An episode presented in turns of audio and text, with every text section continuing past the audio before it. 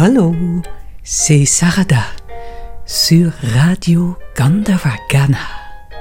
Bienvenue dans le Grand Masticage, votre émission culinaire. La période de Noël est très souvent associée à la famille, aux amis avec lesquels on passe de bons moments au chaud et autour des spécialités culinaires. Ainsi, Noël est synonyme de bien manger, ceci découlant de très anciennes traditions. C'est le cas des 13 desserts de Noël qui est une tradition gastronomique chrétienne. Des spécialités culinaires, il y en a partout dans le monde, surtout pendant la période de fin d'année. En France, il existe même des traditions qui varient selon les régions du pays. Au XXe siècle, on associait le chiffre 13 en mémoire à la scène du dernier repas du Christ, entouré de ses treize apôtres. Le symbole est fort, car la scène est pour les chrétiens l'événement fondateur du christianisme. De plus, le repas de Noël accompagné des treize desserts symbolise le partage et le sacrifice de Jésus.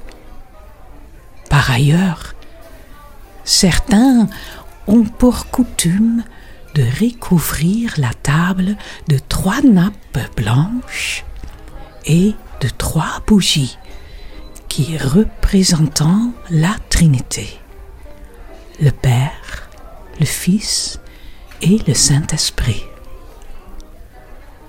Concernant la constitution de cette tradition gastronomique, il y a des variantes en fonction des villes, des villages et même des familles. Cependant, il y a des éléments incontournables à la préparation du dîner religieux dire quelque chose sur la liste des 13 desserts de Noël. La pompe à l'huile.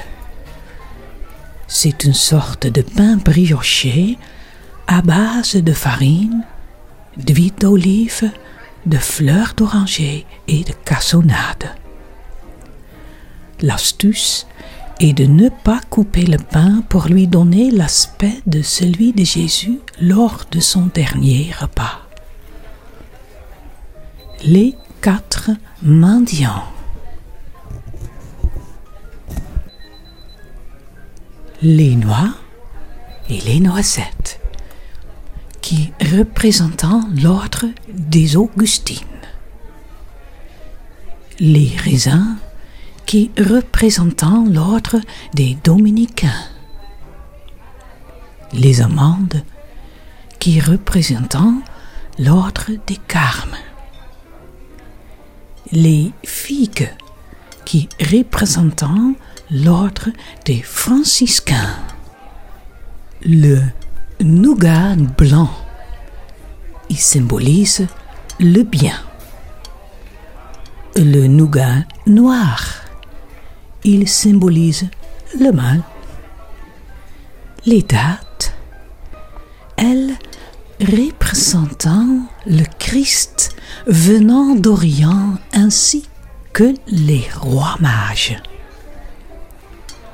Une multitude d'aliments choisis en fonction de la préférence de l'adapte.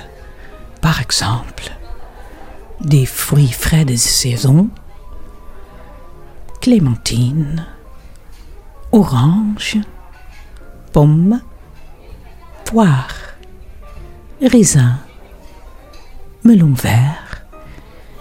Les navettes de Marseille, de la pâte coin, de la pâte d'amande, des calissons d'Aix, des fruits confits, du fromage de chèvre dans un bocal à huile aromatisée, des pruneaux ou encore des papillotes, etc., etc. Et maintenant, votre petit dessert, poire pochée, après le mantra.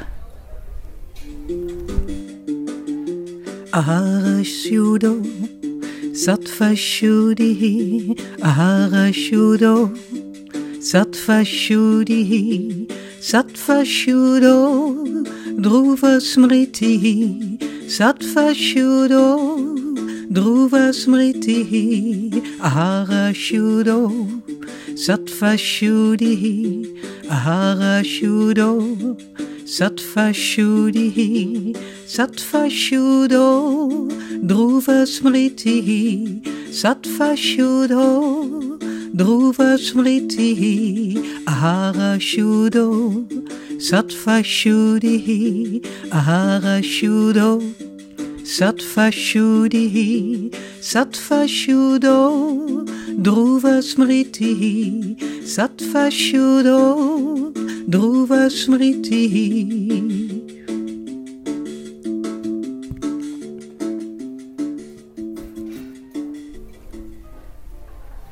Faites chauffer le chablis dans une casserole avec le beurre, le miel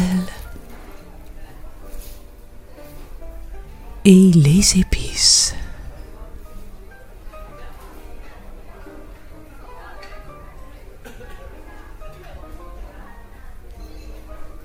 Lavez les poires.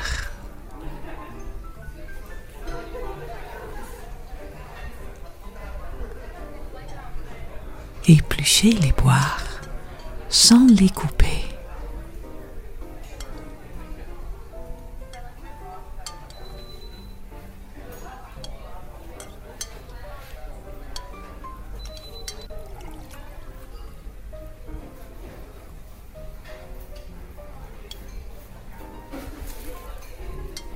Et faites-les cuire dans la casserole pendant 5 à 10 minutes.